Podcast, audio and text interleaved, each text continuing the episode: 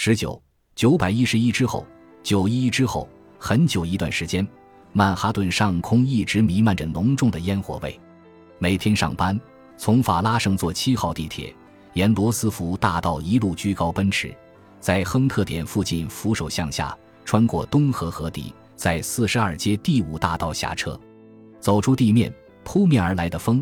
带来的不是花草的芬芳，也不是曼哈顿特有的都市气息，而是那种混合了车辆、豪华商店、咖啡细密的苦涩和金属感的摩天大楼的声音和味道。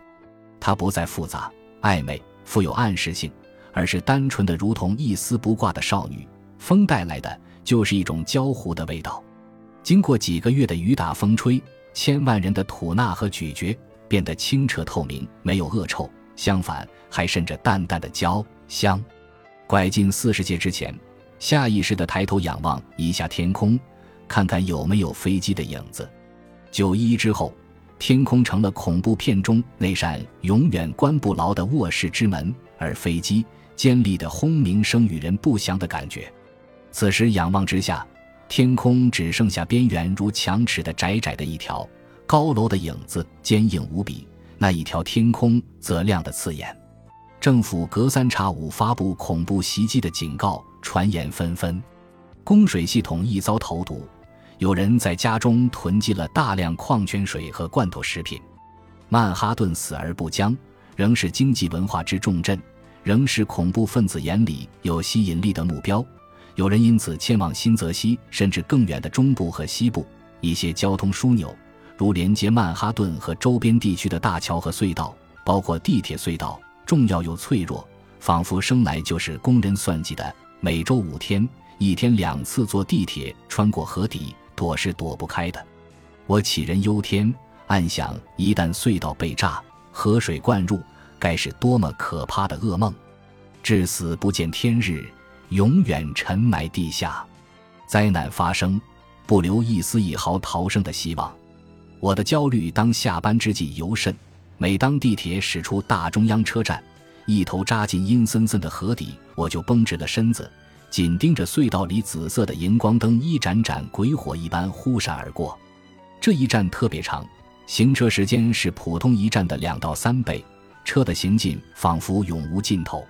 等到列车减速，亨特点站灰黄色的灯光扑上眼帘时，身子才重重地砸回一倍。有一次。地铁在河底停驶，这在过去也是常有的事，但这一次时间漫长的令人冷汗直流。我屏住呼吸，把涌进脑子里的东西粗暴地撕拉开，然而还是有很多影子在眼前飘。双塔从此消失了，曼哈顿的轮廓上缺了一段画龙点睛的剪影。一直有轻微的恐高症，几次上过世贸的顶楼，遥看曼哈顿下城一带的风景，布鲁克林、皇后区。布朗克斯和新泽西环抱着红薯一样形状的曼哈顿岛，自由女神像个踏在滑板上的顽皮孩子。斜拉大桥上车如流水，阳光下的钢缆明亮纯洁，像白玉盘里刚刚拔出的糖丝。远眺上好，俯瞰则头昏目眩。金融街上行人如芥，一百零七层楼下的街道绝似世人的深渊。然而不论远眺和俯瞰，不论喜欢和不喜欢。从此不在，我有很多遗憾。我有什么遗憾？在靠近世贸中心的唐人街，当初很多人都闻到空气中蛋白质烧焦的臭味，几场雨之后才慢慢淡薄下去。那时站在第五大道上往南看，可以看到城市上空的一片烟尘，静静地漂浮在那里。电视上每天都播放世贸废墟的清理情况，牙牙叉叉的钢铁构架斜刺天空。给人惊奇、沮丧和痛惜的感觉。好莱坞最能烧钱、最有想象力的导演也拍不出这样的场景。现实总是在和想象力赛跑，而且出乎很多人的意料，它的边界比想象能够达到的距离要远得多。我每天看电视、听新闻里讲多少吨瓦砾需要清除，多少吨废钢废铁需要切割成小件，据说其中一些卖到中国去了。废墟里刨出了数以千计的金属小物件，包括寄居在世贸大楼里的公司的名牌和私人物品。没人讲那些死者的遗体怎么样了。他们真的化作了贾宝玉所羡慕的一股股青烟，留下的不是形象，而是味道。整个九一一最惊心动魄的场面，不是飞机撞楼的一刹那，也不是双塔在新泽西天空的映衬下浓烟滚滚，在万人惊叫中花殿尾的最惊心动魄的场面，是在大厦将倾之时，一些困在楼中的人奋不顾身地从七八十层的窗口跃出。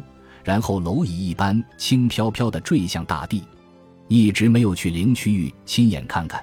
后来再去，它已经变成一块围起来的空场。迟到的游客指指点点，他们除非透过时空，才能一窥当年的景象。快一年之后，我坐车经过唐人街，但没有下车。世贸中心所在的科特兰街站仍锁着门，列车不停，站台上收拾得干干净净。像往常一样，灯光明亮，墙角扔着花束，墙壁上写着纪念的话语。有一段日子，我忽然高兴起来，觉得有希望从此离开美国，重回北京。FBI 为了战争借口而释放的恐怖袭击警告，给了我一个说服人的借口，但也只是个借口而已。烈星随旋，日月低照，第五大道上很快恢复了往日的繁华，行人不断。游客如织，路边鲜花怒放，天空湛蓝如洗。我坐在大图书馆的台阶上，看一架德尔塔公司的客机缓缓飞过。这一次，它没有引起任何注意。本集播放完毕，感谢您的收听，喜欢请订阅加关注，主页有更多精彩内容。